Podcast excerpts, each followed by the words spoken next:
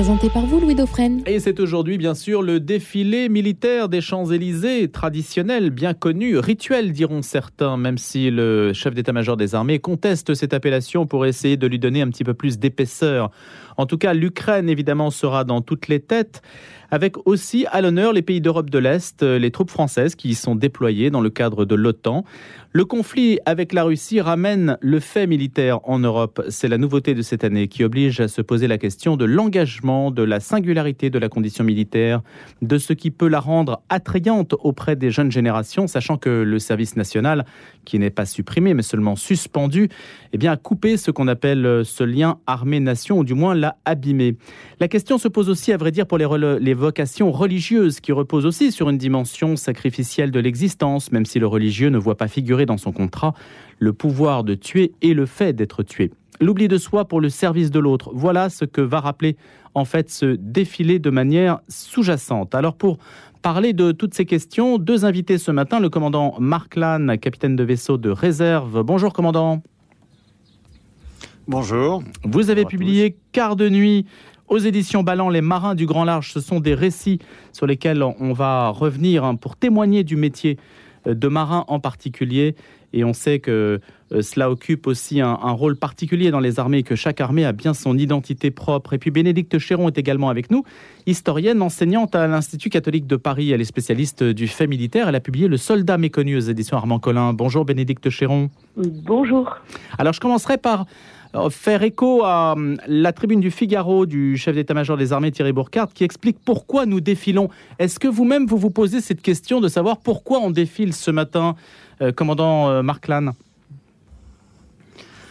Moi, je trouve ça très bien qu'au moins une fois par an, il y ait effectivement cette notion de, de, cohésion entre la nation et l'armée.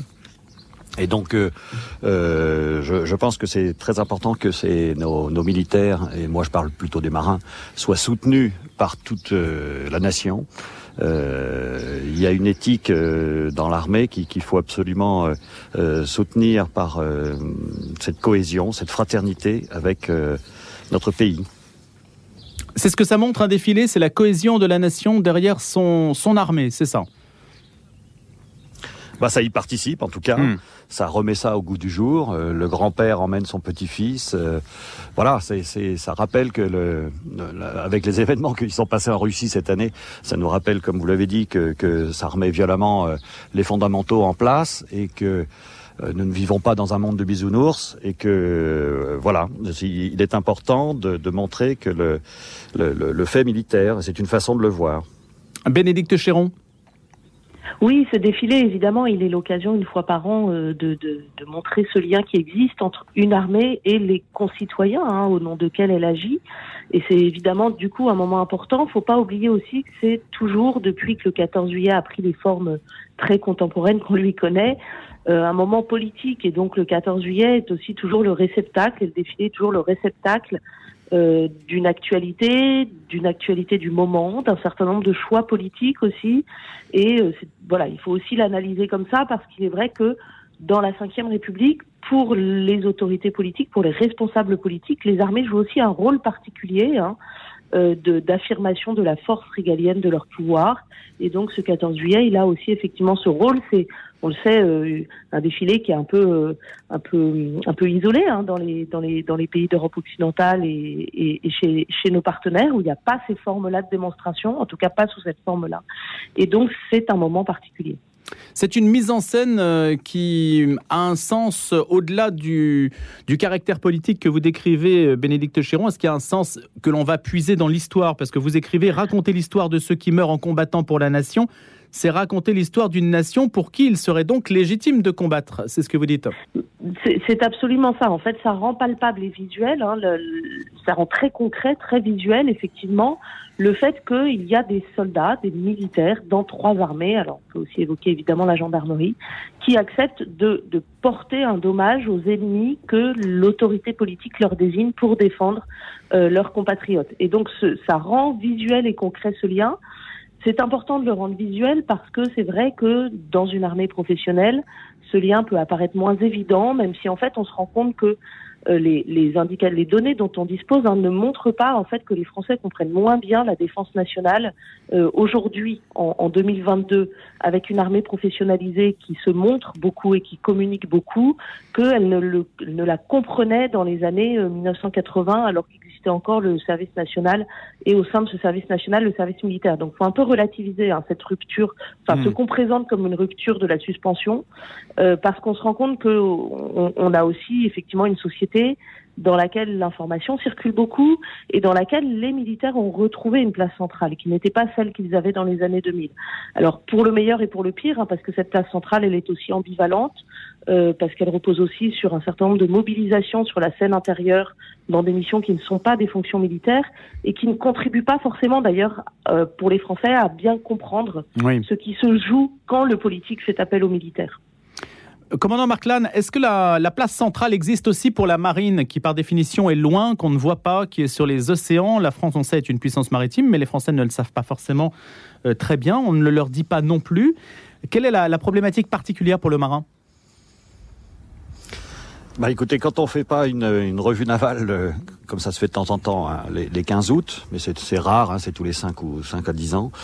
Euh, D'abord, il y a quelques marins qui défilent, et il y en a quelques autres qui volent d'ailleurs. Euh, vous verrez sans doute des, des, rafales, des hélicoptères, des avions de patrouille maritime. Bon, voilà, ça c'est juste pour le pour montrer le, le, le les montrer, un peu comme les autres.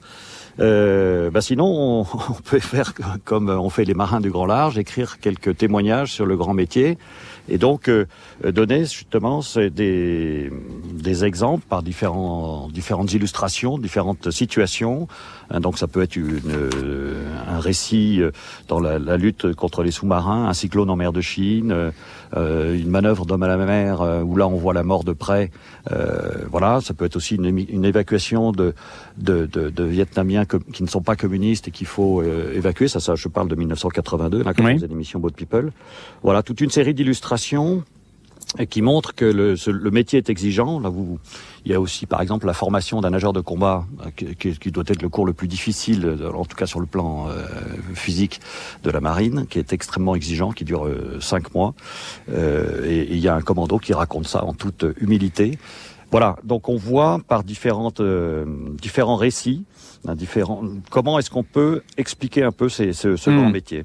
Alors justement, euh, commandant, et puis je, pose la question aussi à Bénédicte Chéron qui parlait de la visibilité médiatique aussi des, armées. On pourrait citer le fait que des télévisions ont, ont joué le jeu pour populariser auprès d'un certain public le, on voit aussi le cinéma, par exemple, avec la renaissance de, Top Gun, si, on, peut aussi euh, considérer que c'est une forme de communication euh, sur les, armées. Mais pour la marine, on, la, voit un petit peu moins. Donc, est-ce que ça passe par le récit? Est-ce que ça passe par la narration, le, livre? Comment, faire vivre tout ça? Bah, Écoutez, euh, vous avez un très bon film aussi qui est sorti il y a quelques temps qui s'appelle Le Chant du Loup. D'ailleurs, il y a un récit là dans le livre qui s'appelle Le Cri du Loup parce que c'est voilà, c'était un sonar très particulier et, et, ça en parle. Bon, le, le scénario est un scénario de roman, donc un petit peu rocambolesque, mais euh, tout ce qui est décrit dans le film, euh, ou que la, la, marine française avait soutenu, car c'est vrai, euh, Bénédicte Chéron l'a dit, euh, les armées ont appris à communiquer, elles ne, communiquent, elles ne savaient pas bien communiquer il y a, il y a 30 ou 40 ans, alors je rappelle que c'était un contexte de guerre froide, mais elles ont, elles ont progressé dans ce domaine-là, alors c'est vrai que c'est un peu ambivalent, que c'est compliqué de faire euh, montrer en quelques images quelle va être la réalité du métier, qui exige quand même euh, de, partir, notamment pour les marins, de partir loin, de partir longtemps. Donc c'est pas toujours facile, notamment à l'époque des réseaux sociaux, mais euh, qui développe la, fraternité au sein d'un équipage, la cohésion, et donc euh, qui fait que le, marin reste ensuite plusieurs années euh, passionné par son métier et, et prêt à aller jusqu'au bout s'il si, le faut. Bénédicte Chéron, est-ce que l'armée, les, les, militaires se retrouvent tous, quelle que soit d'ailleurs l'armée à laquelle ils appartiendraient, autour d'un profil type? Est-ce que le recrutement, euh, depuis euh, maintenant que le service militaire n'est plus une étape obligatoire, est-ce que le recrutement passe par un certain nombre de caractéristiques communes? Alors c'est très difficile d'établir des profils types. Hein. Les recruteurs des armées euh, le, disent beaucoup, d'autant qu'il y a vraiment des écarts très forts hein, euh, entre entre les trois armées hein, qui ont été notées là dans, déjà dans ce qui vient d'être dit, parce qu'il y a des logiques de milieu dans lesquelles agissent ces armées et que ces logiques de milieu elles pèsent au recrutement, elles jouent énormément sur la sur les sur les vocations en fait qui, qui naissent euh, pour s'engager. C'est sûr que un, jeune un jeune garçon, une jeune femme qui s'engage dans la marine nationale ne le fera pas exactement pour les mêmes raisons euh, que dans l'armée de l'air, même si effectivement il y a aussi des marins qui volent. Euh, mais euh, c'est le cas d'ailleurs dans Top Gun, ce qui a été un peu oublié dans la dans la communication autour de ce film. Mhm. C'est pas l'armée de l'air américaine, c'est bien c'est bien l'aéronaval. et puis la, la, la motivation au recrutement de l'armée de terre est aussi un peu différente. Il y a des effets de nombre, des effets de masse aussi qui jouent dans l'armée terre et qui font que le recrutement n'est pas de même nature.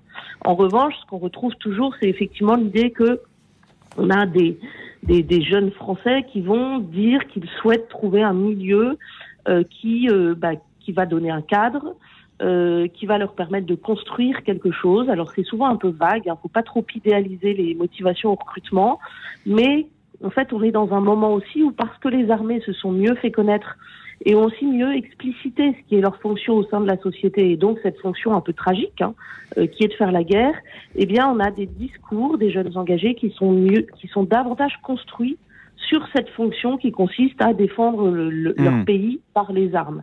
C'était pas forcément le cas dans les premières années des années 2000, au moment de la professionnalisation, où en fait euh, les, les, armées, malgré le service militaire qui venait d'être suspendu, hein, malgré l'appel qui venait d'être suspendu, étaient vraiment très très mal connus et les jeunes au recrutement en fait invoquaient des, des raisons essentiellement techniques euh, d'acquisition de, de formation technique utile à la vie adulte et en fait assez peu le sens profond de l'engagement militaire. Vous voulez dire, Bénédicte Chéron, vous voulez dire, Bénédicte Chéron, qu'il y a un idéal patriotique qui s'est éveillé au cours des 20 dernières années c'est compliqué de l'exprimer de cette manière-là parce que les mots même d'idéal patriotique renvoient à des réalités qui sont parfois assez peu comprises dans la société actuelle.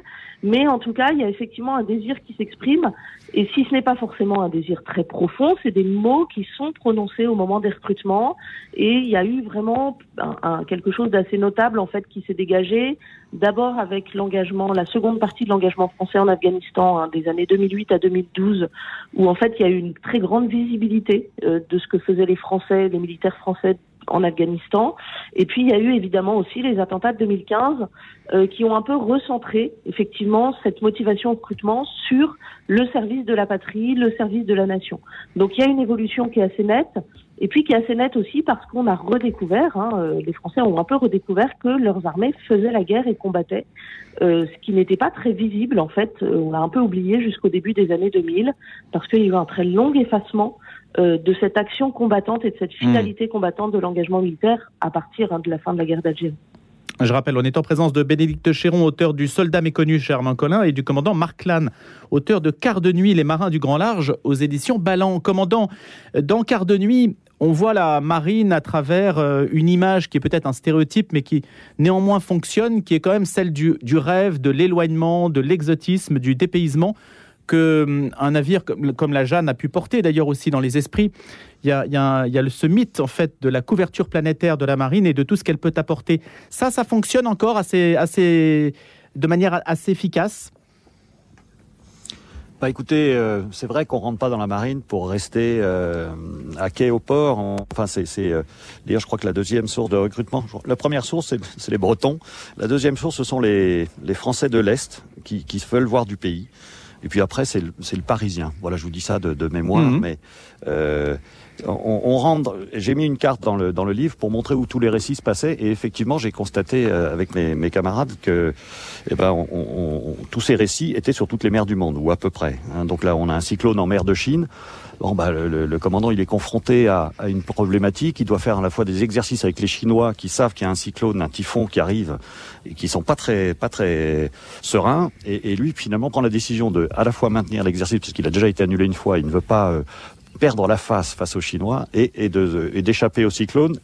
Et il l'explique assez profondément à, à, ses, à, son équipage, parce que son équipage aussi, euh, comment dirais-je, se pose des questions.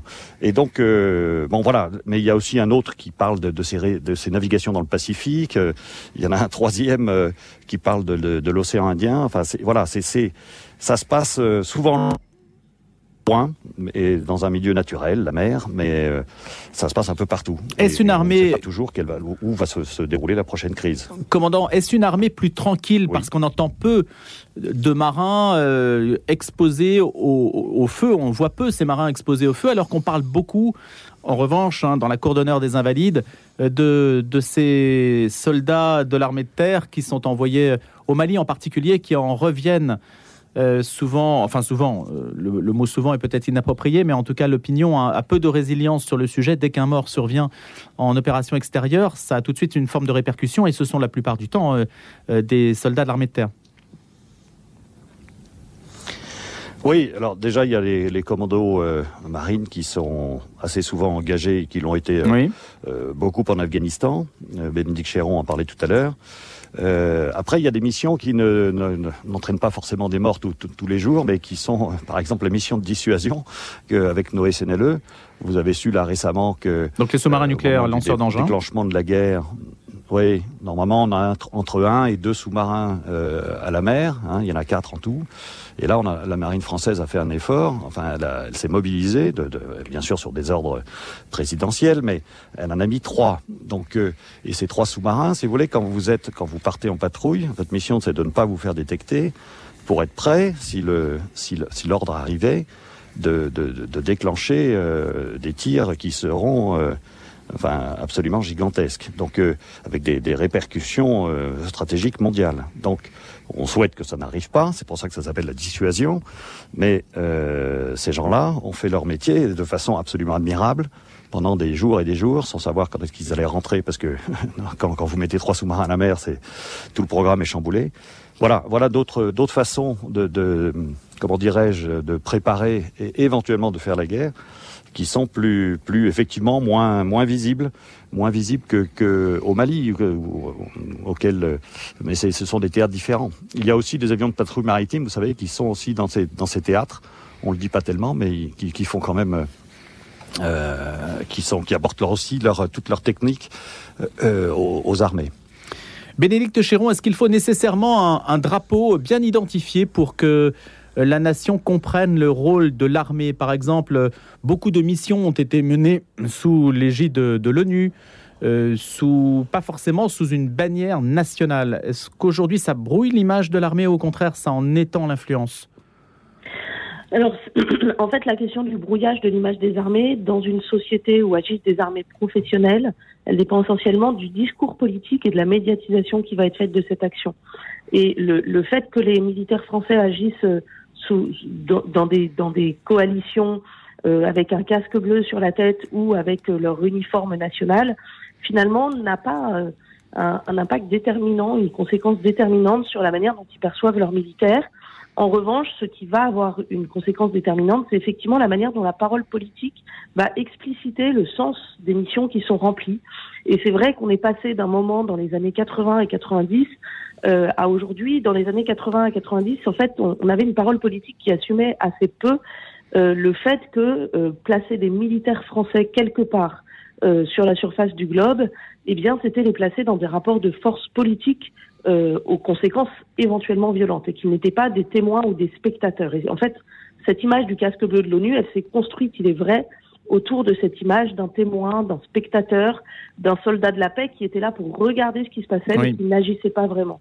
Et cette, euh, cette image, elle a largement évolué parce que progressivement, alors sous les coups de boutoir aussi d'opérations extérieures qui ont été euh, plus massives hein, en Afghanistan, au Mali, dans la bande sahélo-saharienne, eh bien la parole politique a davantage assumé le fait que, eh bien, euh, engager des militaires quelque part, même dans des missions de rétablissement de la paix ou d'interposition, eh bien, c'était prendre le risque de l'affrontement et prendre le risque de l'affrontement politique. Et ça, c'est vraiment quelque chose qui a évolué et qui, me semble-t-il, est plus déterminant, en fait, que la configuration dans laquelle interviennent ces militaires. Vous diriez en fait que depuis la suspension du service national, Bénédicte Chéron, l'armée a su retrouver une, une, place dans les esprits, à la fois une communication et une place. Alors c'est une place en tout cas qui a évolué et c'est assez net hein, que cette image aujourd'hui, le fait que les militaires euh, ont, pour, euh, ont pour vocation de porter les armes pour le pays est plus nette en fait que dans les années 90 et au début de la professionnalisation. Et, vraiment, en fait, il y a, y, a, y a, des réalités hein, qui ont joué en la matière et les réalités opérationnelles ont, ont pesé de manière très mmh. lourde parce qu'aussi il était possible, euh, parce que le temps s'était écoulé hein, depuis la mémoire douloureuse de la guerre d'Algérie, il était possible pour les chefs militaires d'abord, puis pour les autorités politiques, et eh bien d'assumer cette part clivante pour une part, parce qu'effectivement porter la mort, subir la mort, agir dans un environnement euh, potentiellement mortel, c'est quelque chose qui est clivant en termes d'opinion publique, qui n'est pas si simple que ça à assumer, et ça l'a été effectivement dans les années 2010 davantage que par le passé. Merci beaucoup Bénédicte Chéron, auteur du Soldat méconnu aux éditions Armand Collin, enseignante historienne qui était avec nous donc ce matin. Et votre réflexion nous aidera à mieux comprendre le fait militaire et sa perception aussi par la nation. Et puis sur le, récit, sur le mode du récit, Les Marins du Grand Large, quart de nuit aux éditions Ballon avec le commandant Marc Lannes, l'épopée maritime à travers euh, des figures et des histoires euh, qui nous permettent de mieux saisir l'action de la marine. Merci beaucoup à tous les deux d'avoir été en direct en ce 14 juillet.